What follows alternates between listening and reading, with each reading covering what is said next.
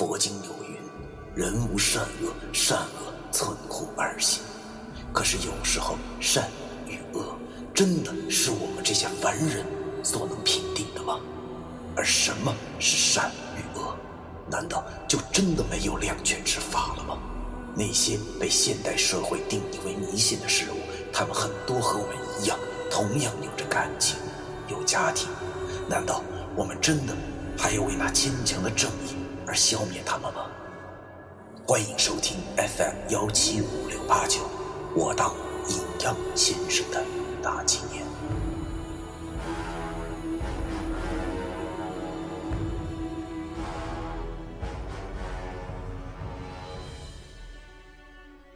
第二百三十章：人心险恶。自古正邪不两立，这句话以前我曾经在无数本武侠小说上面见到过。但是无论对与错，始终是正义的那一方飘逸获胜，就跟杀怪升级似的，脸谱的不行。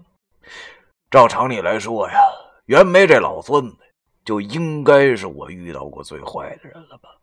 算起来，他搞七死两魂不知道几年了。杀的人应该那都在两位数以上，基本上是属于恶贯满盈的主。拖到菜市口砍头砍半个小时都没人哭得住，他有什么好讲的呢？哗啦啦的海声不曾间断，似乎啊，海边的夜晚也就不会安静。我背上的脚还没有撒开，石鬼死死的踩着我，身下的沙滩。也并不是书本上讲述的那么柔软温暖，相反的，很潮湿。我吐出的沫子里都夹杂着沙子。旁边老易更惨些，现在他还不能说话，只是和我一样气呼呼的瞪着那袁梅，而袁梅则没有理会我俩火一般的眼神，自顾自的对我俩讲出了他的故事。袁梅说。他从小在东北长大，是土生土长的东北人。从小呢，家里就有钱，祖上哎有产业。到了他父母那代，家里还剩两田五十亩，可以说是地地道道的地主家庭。但是他父母呢，却并不像小说故事里的那些地主一样没有人性。像是周扒皮这种人，中国是有，但是也有很多善良的地主。哎，他父母呢，就是其中之一。而且啊，他父亲袁有成还有另外一身份，那就是白派弟子。那和老易一样，都是祖上传下来的手艺，经常啊帮那些穷苦人家相坟。哪家有个什么红白喜事找他，哎，准没错。而且啊，他都是无偿的帮助他们，不图一分钱。但是。要说白派弟子呢，其实也是有规矩的。虽然名义上是白派，但也是要有报酬，这是此行的规矩。替人消灾本就是逆天行道之事，所以也要收一些钱，多少看哪家的诚意。所以啊，袁枚的父亲呢立下了个规矩：无论别人求他啥事只要在家中的神龛前放上一分钱。意思意思就行了。即使是这样，在袁德和袁梅懂事以后呢，神坛前的箱子里已经存了将近十块钱了。袁梅说，他家之所以啊当时那么有钱，是因为祖坟葬的好。他家的祖先呢，有一个人是当道士的，非常有名，外号啊叫三木上人。是他自己选了块好地，使得自己死后三代子孙富足，无病无灾。说来也真巧啊，这到了这袁枚父亲那代呢，刚好是最后一代。袁枚讲到这里，叹了口气，然后继续说道：“本来一切都那么安稳，但是直到有一天，一户逃荒的人来到了村子里，他家的噩梦。”便开始了。袁枚说：“那户人家呢，是打西边来要饭的。到了他村子里的时候啊，一家老小呢都快饿死了。当时袁梅的父亲在村子里的地位那就跟村长一样，见着这家人那么可怜，便收留了他们。袁有成见这样下去也不是办法，虽然说世道是不好，大家都不宽裕，但是既然碰见了，就不能让人家饿死。再说了，行善积德也是白派弟子的本分。于是，便出钱在村子里又盖了一间小草房给这家人住，自家的地也让出一块，白借给他家种，好让他家能活下去。听袁梅讲到这儿，我和老易都有些摸不着头脑。这老孙子跟我俩讲他那些家陈芝麻烂谷子事干啥呀？是不是他脑袋锈了？啊！于是我恶狠狠的对他说道：“你能不能挑重点呢？我俩不是听你废话的。”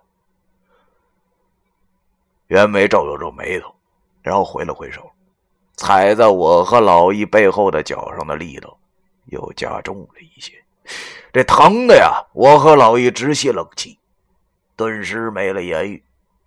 而袁梅对我说：“年轻人不要这么没有礼貌。”给我安静的听着，听完，你也自然知道这是怎么一回事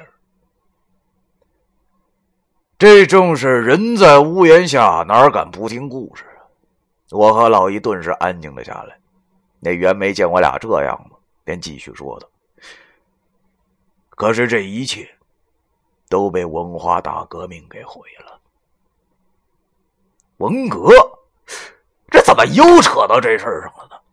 我脑子忽然想到了什么，确实，十年浩劫对于我们白派子弟来说，简直就是真正的灭顶之灾。难道他家也没有逃过去吗？严梅点了根烟，然后对我俩说道：“你们这代人根本无法了解什么才是真正的是非不分，在那个年月。”是没有人跟你讲道理的，人都疯了。听袁枚这么一说，我心里也大概能明白是个什么意思。毕竟没吃过猪肉，咱也见过猪跑。想想以前听我奶奶、爷爷说起那个年代的故事，我都不去怎么愿意相信那是真的。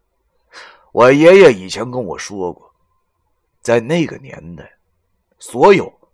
成分良的人，哪怕是你作风再好，贡献再高，你只要被分出来，就会被关进牛棚，终日扣着大高帽游街。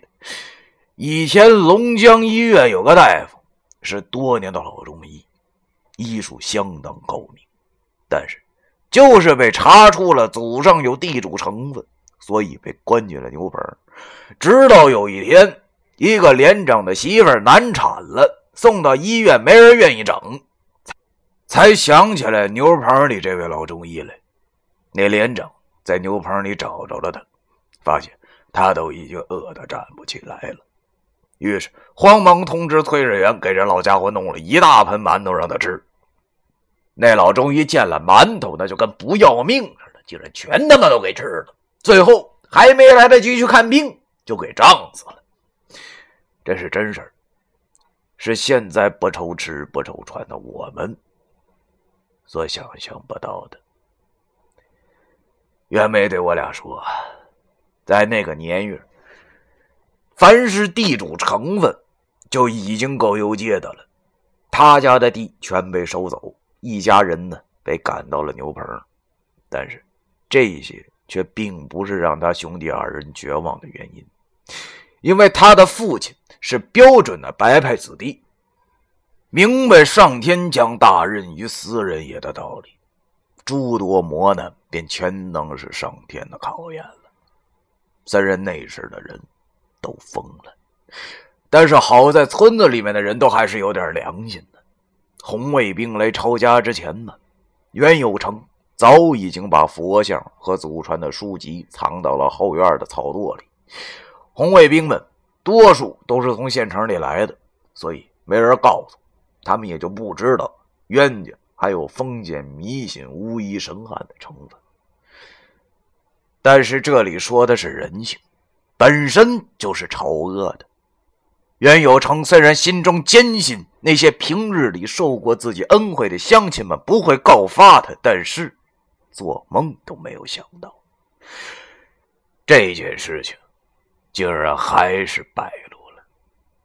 而且，告发他的竟然是住在他家的房、种他家的地、受他家恩惠最多的那一家人。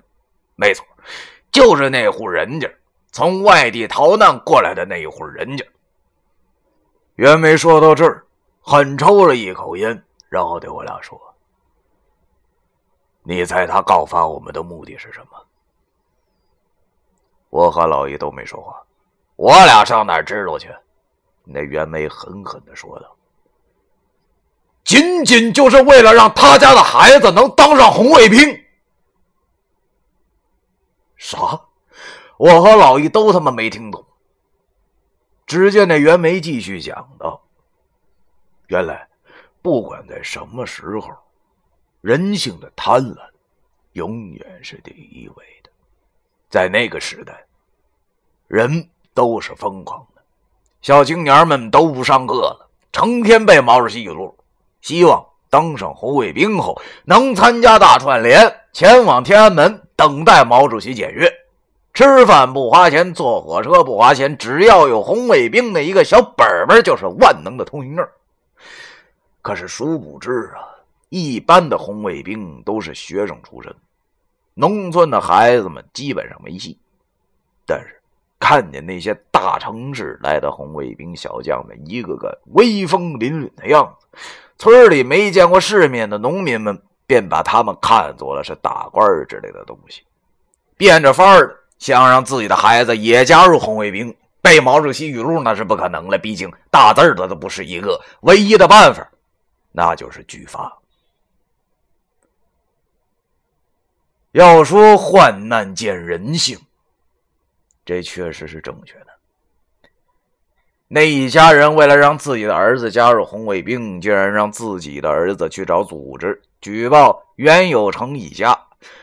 可怜袁有成一家人本来已经住进了牛棚，受了莫大的耻辱和磨难，如今又雪上加霜，说要受罪。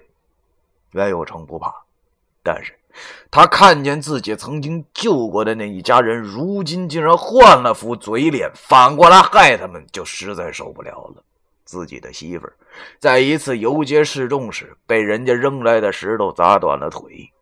而自己看着那些平时受过自己帮助的乡亲们一副冷漠的嘴脸时，终于受不了了。他选择了死。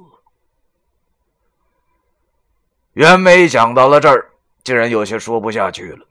他瞪着我俩，然后对我和老易说：“你说我命好，那我现在问你，你还会觉得我命好吗？”我和老易忽然没了言语，望着眼前这个恶人，心中却百味交集了起来。原来每个人都有自己的故事，可和谐社会却不管是什么时候都是和谐的。望着袁梅，我俩已经无话可说。之前我俩的心中，他完完全全的那就是一反派的杂子，可是没想到。那些单纯的罪人只能出现在电影电视剧里，在我们的生活中，又有几个人能如此的脸谱化呢？袁梅见我俩没了言语，便冷笑的对我俩说：“所以我说，你们俩根本什么都不懂，根本无法了解到我的痛苦。”虽然我们都是五弊三缺之人，但是比起我，你们这一代的白派中人，还是太幸福了。也许他说的对，我叹了口气。我们这代人就是这样，总是在抱怨自己的命不好，殊不知，都是身在福中不知福。我虽然很惨，但是和年轻时的袁梅比起来，确实幸福了很多。起码没人怀疑，没人背叛。但是这一切，难道就是他作恶的理由吗？于是我便问他：“你说了这么多，赶紧进入正题吧。你说你是怎么得到三经书的？还有，你到底要跟我们两个谈什么？”第二百三十章，完。